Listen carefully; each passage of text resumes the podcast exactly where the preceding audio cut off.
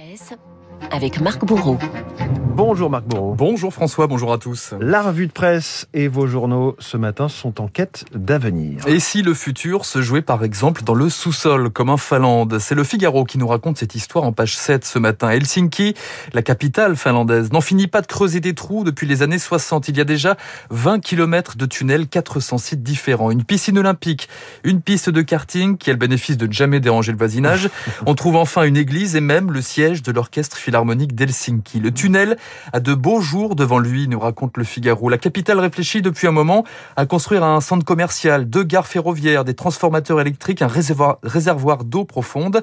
Mais pourquoi les Finlandais creusent-ils autant se demande le journal. Historiquement, un quart des sites souterrains peuvent se transformer en abri en cas de conflit. Plus prosaïquement, l'objectif, c'est de protéger les habitants du froid. Enfin, Ouais. surtout, Helsinki veut protéger son extérieur. L'activité humaine est enfouie sous terre pour laisser la place en surface à la nature et aux grands espaces. La grande fourmilière euh, finlandaise. Des grands espaces dont, dont vous parle la presse quotidienne euh, régionale ce matin. Oui, plusieurs journaux reviennent sur les chiffres de l'INSEE, sur la répartition de la population sur le territoire. Il y a ceux qui, qui tirent leur épingle du jeu. Nantes, 26 000 habitants supplémentaires dans Presse Océan. La Bretagne et ses 96 000 nouveaux résidents dans le Télégramme.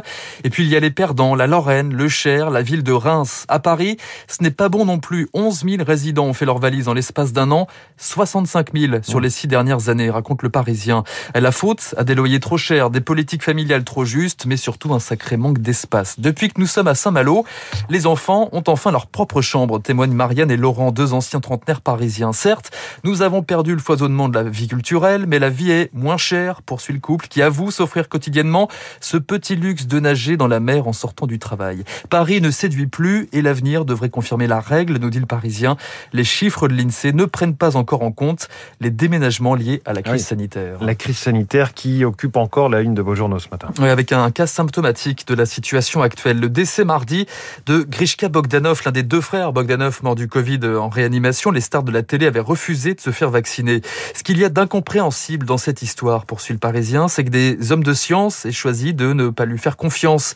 Ils croyaient que le vaccin était plus dangereux que le virus, témoignant de leurs proches. Luc Ferry, l'ancien ministre de l'Éducation, raconte dans le Parisien toujours leur avoir pourtant conseillé une injection en vain. Il y a 3-4 jours, poursuit Luc Ferry, j'ai appris qu'Igor Bogdanov était dans le coma. S'il se réveille, vous imaginez la douleur d'apprendre que son frère est mort. C'est ingérable. Oui, Luc Ferry qui était dans ce studio euh, effectivement lundi matin et qui nous a dit qu'il avait deux amis en réanimation en ce moment. Il ne nous a pas dit qui c'était, mais en fait il s'agissait Des frères frères Bogdanov. Bogdanov. Exactement. Vos journaux s'attardent aussi sur euh, les, les proches, les propos hier euh, d'Olivier Véran, le ministre de la Santé. 200 000 contaminations en 24 heures, du jamais vu. Un raz-de-marée. La formule est reprise en première page de la Charente Libre.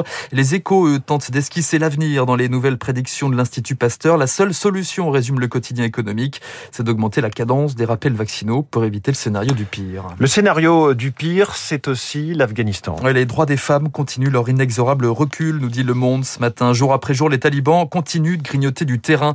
Tenez lundi dernier le bien nommé ministère afghan de la promotion de la vertu et de la prévention du vice a exposé ses nouvelles recommandations.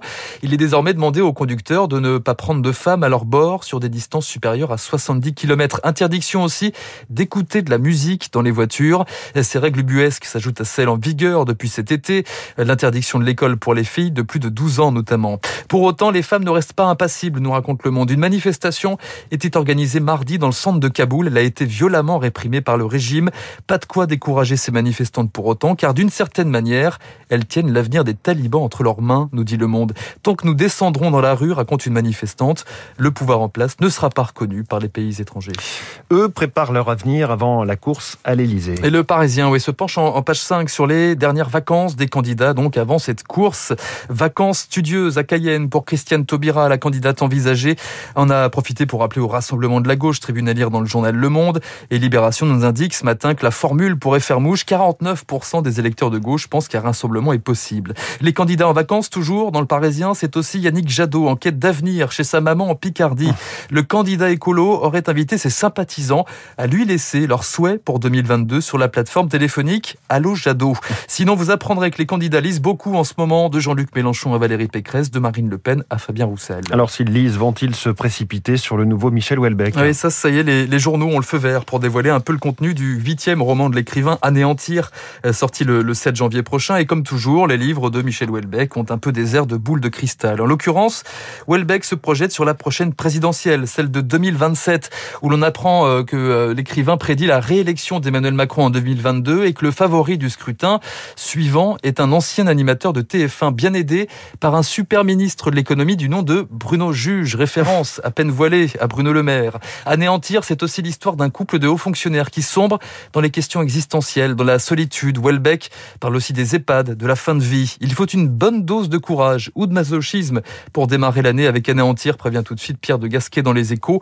Mais cela peut être aussi une forme de catharsis. Welbeck est-il un oracle se questionne Étienne de Montetti dans le Figaro. Plutôt un écho, un miroir. Et ce qu'il y a de brillant et d'inédit dans son roman, c'est que Welbeck termine pour la première fois par le triomphe de l'amour, meilleure réponse à la froideur du monde. Et on lit dans Libération aussi ce matin pas mal de coulisses sur euh, tout ce que Michel Welbeck a choisi lui-même et a imposé à son éditeur Flammarion, notamment le fait que ce soit un livre relié à la couverture cartonnée pourvu d'un signet rouge, euh, intégré rouge comme la couleur du titre. Il a même choisi la police de caractère Garamond qui est censée garantir une vraie lisibilité. Voilà, Michel Welbeck et le souci du contrôle. Mais c'est un, un, très bon euh, homme de marketing aussi, Michel Welbeck. Il connaît très bien tout cela.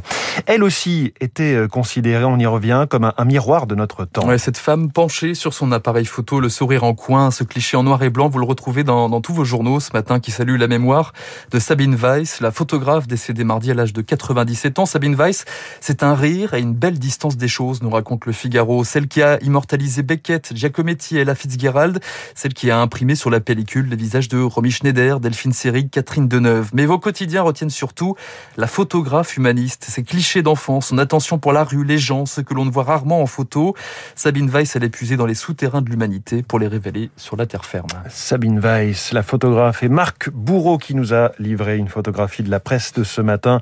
Marc Bourreau, la revue de presse tous les matins cette il est 8h39. Un homme, euh, un homme de gauche qui n'a pas pardonné certaines des bifurcations de la gauche, c'est Jean Daniel, le fondateur du Nouvel Ops. Le livre posthume de Jean Daniel a profondément touché Franz-Olivier Gisbert. Fogg, avec nous, c'est notre esprit libre du jour.